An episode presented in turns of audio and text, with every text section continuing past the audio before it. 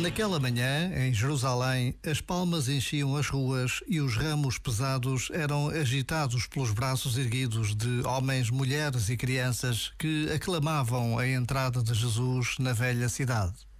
Neste domingo de Ramos, celebramos a entrada triunfal de Jesus em Jerusalém. Dias depois, tudo será tão diferente.